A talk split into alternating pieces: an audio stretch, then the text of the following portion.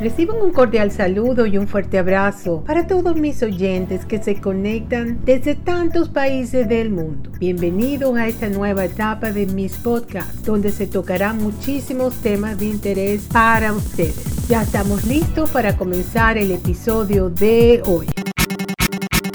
¿Qué relación hay entre la barriga inflada y las enfermedades autoinmunes? En el episodio de hoy me escucharás hablar sobre la relación entre el trigo, muchos otros granos y las enfermedades autoinmunes del cuerpo humano. Su explicación científica, composición química, respuesta del sistema inmune y tantas enfermedades que nos podrían ocurrir y muchísimo más. Les recuerdo que suscribirse a mi podcast es completamente gratis y estoy en todas las plataformas de podcast. Aparezco como explorando nuevos horizontes Beatriz Libertad. Entonces, bueno, entrando en tema del podcast de hoy sería sobre el estilo de vida del vientre de trigo que comienza con la eliminación del peor y más dominante de todos los granos en la dieta, los productos de trigo semienano, seguido por la eliminación de sus hermanos estrechamente relacionados en otros granos. Esto por sí solo es un poderoso comienzo para revertir las 200 y pico de enfermedades de la autoinmunidad. Ahora sabemos que la proteína gliadina se escribe L-G-L-I-A-D-I-N-A, gliadina del trigo y las proteínas relacionadas en otros granos desencadenan un aumento de la permeabilidad intestinal que inicia el proceso ya que se permite la entrada en el cuerpo de compuestos altamente inflamatorios, como el liposacárido de las paredes celulares bacterianas. También sabemos que la propia gliandina consigue entrar en el torrente sanguíneo y el sistema linfático. La contiene secuencias de aminoácidos que se solapan en su estructura con las proteínas humanas. La proteína sinapsina del cerebro, por ejemplo, se solapa en su estructura con la gliandina. Por tanto, la respuesta inmunitaria de anticuerpos lanzada contra la gliandina también ataca las estructuras que contienen sinapsina, iniciando algunas de las diversas formas de autoinmunidad del sistema nervioso central, como la ataxia cerebelosa, las convulsiones del lóbulo temporal y algunas formas de demencia. Los tratamientos convencionales de las enfermedades autoinmunes, como la artritis reumatoide, ignoran estos fenómenos fundamentales así como todos los demás factores que permiten la aparición de fenómenos autoinmunes como la carencia de vitamina D y la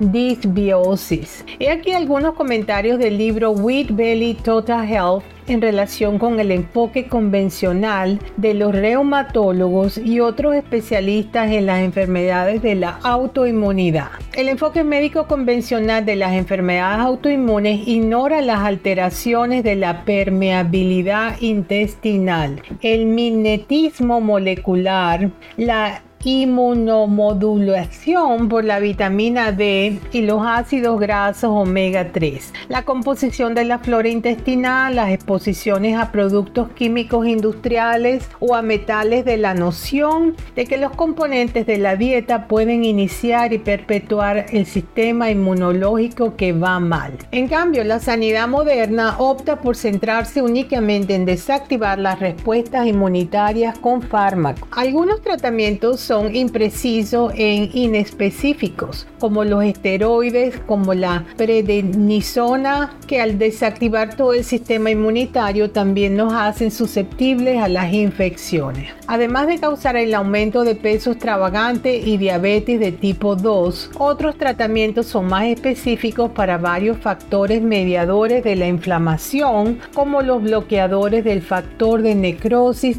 tumoral, Embrel y Humira. Estos agentes intravenosos solo funcionan ocasionalmente con un éxito incompleto. Son absurdamente caros y van acompañados de la posibilidad de sufrir tuberculosis, infecciones víricas y bacterianas, daños o fallos hepáticos y la activación de hepatitis víricas. Incluso permiten que se desarrollen otras enfermedades autoinmunes, soluciones imperfectas, por no decir otra cosa que cuestan varios miles de dólares al mes. Lo maravilloso de abordar los posibles contribuyentes a los procesos autoinmunes como la eliminación de los granos, el restablecimiento de la vitamina D y la corrección de las alteraciones de la flora intestinal es que estas estrategias naturales ayudan a restablecer la salud de muchas maneras, no solo la reducción de la inflamación o la autoinmunidad. Si se eliminan los cereales, por ejemplo, la depresión puede desaparecer, los niveles de azúcar en sangre bajan, se pierde grasa visceral y la autoinmunidad puede retroceder. Si se elevan los niveles de vitamina D en sangre a 70 ngml, el pensamiento se vuelve más claro, la densidad ósea aumenta, los niveles de insulina disminuyen, se obtiene una mayor protección contra las enfermedades víricas y la autoinmunidad que pueden remitir. Y tales intervenciones son seguras y baratas, cuestan poco en comparación con los miles de dólares mensuales que se gastarían en biológicos para enfermedades autoinmunes. Adopte estas medidas naturales apropiadas para un miembro de la especie Homo sapiens que no consumen hierbas y permita que su sistema inmunitario distinga a los amigos de los enemigos. Por lo tanto, las estrategias de Wheat Belly proporcionan una poderosa colección de estrategias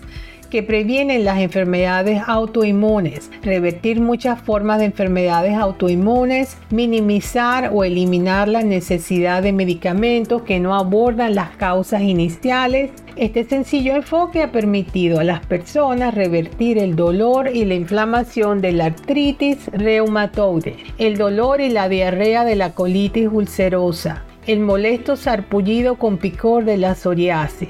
Aunque no se puede esperar que estas estrategias reviertan todos los casos de autoinmunidad, no hay ningún inconveniente y sin muchas ventajas de la amplia ola de cambios positivos en la salud que se desarrolla. Si su condición autoinmune no responde completamente a estas estrategias básicas, no es el momento de someterse a un tratamiento farmacológico costoso y tóxico, sino que es el momento de abordar el sobrecrecimiento bacteriano del intestino delgado, que se llama SIBO, que quiere decir Small Intestine Bacteria Overgrowth. Quiere decir que hay una cantidad excesiva de bacterias en el intestino delgado que está ocurriendo, que están pasando por esto, porque no está equilibrado. O el sobrecrecimiento de cándida, temas que abordamos en nuestro círculo interno, un doctor más avanzado. También me he informado que enfermedades como la osteopenia, osteoporosis, enfermedades cardíacas, diabetes tipo 2, resistencia a la insulina, síndrome metabólico, lupus, atrofia muscular, todo lo que es atención disorder, todo lo que son estos niños que no se pueden controlar, que son hiperactivos, autismo, todo esto tiene relación, la demencia senil, el Alzheimer, todo esto tiene relación con la flora intestinal. Como decía el padre de la medicina, Hipócrates, todas las enfermedades comienzan en el estómago. Todas las enfermedades del cuerpo comienzan en el estómago y así tal cual es. Yo por lo menos estoy haciendo esta dieta libre de lectinas, libre de granos, libre de, trigo y em, pues me estoy sintiendo mucho mejor y bueno, eh, me he comprado los libros de este doctor Davis y del doctor Gondry y estamos en eso mi esposo y yo. Así que se los recomiendo que lo haga. Mis comentarios, pues, mi fuente para este podcast fueron mis comentarios sobre este tema y el número dos sería el Dr. Davis infinityhealth.com en la página web, web de él. Se llama Dr. Davis Infinity Espero que les haya gustado mi podcast para hoy y les recomiendo que si tienen ese estómago que les está molestando, que chequen la flora bacteriana y sigan todos estos consejos. Métanse en la página web del Dr. Davis, busquen también al Dr. Gondry, infórmense más antes de meterse con esos tratamientos muy costosos porque todo esto es la farmacia, la mafia farmacéutica de venderte productos y el dinero que esta gente hace con todas estas enfermedades que se producen. Hay una relación entre todo lo que es la fuente de, comida que le proporcionan a la gente y las enfermedades que van a producir, están todas relacionadas, son una mafia por los dos lados. Así que estén pendientes si tienen esos síntomas de que pueden tener eh, una sobreproducción población de bacterias que no son las adecuadas en el intestino delgado, causando muchísimos problemas. Entonces no olviden de suscribirse a mi podcast que es completamente gratis. Estamos en todas las plataformas. Aparezco como Explorando Nuevos Horizontes Beatriz Libertad. Y les envío un fuerte abrazo desde la costa este de los Estados Unidos a todos mis oyentes de tantos países del mundo. Será hasta el próximo episodio. Chao.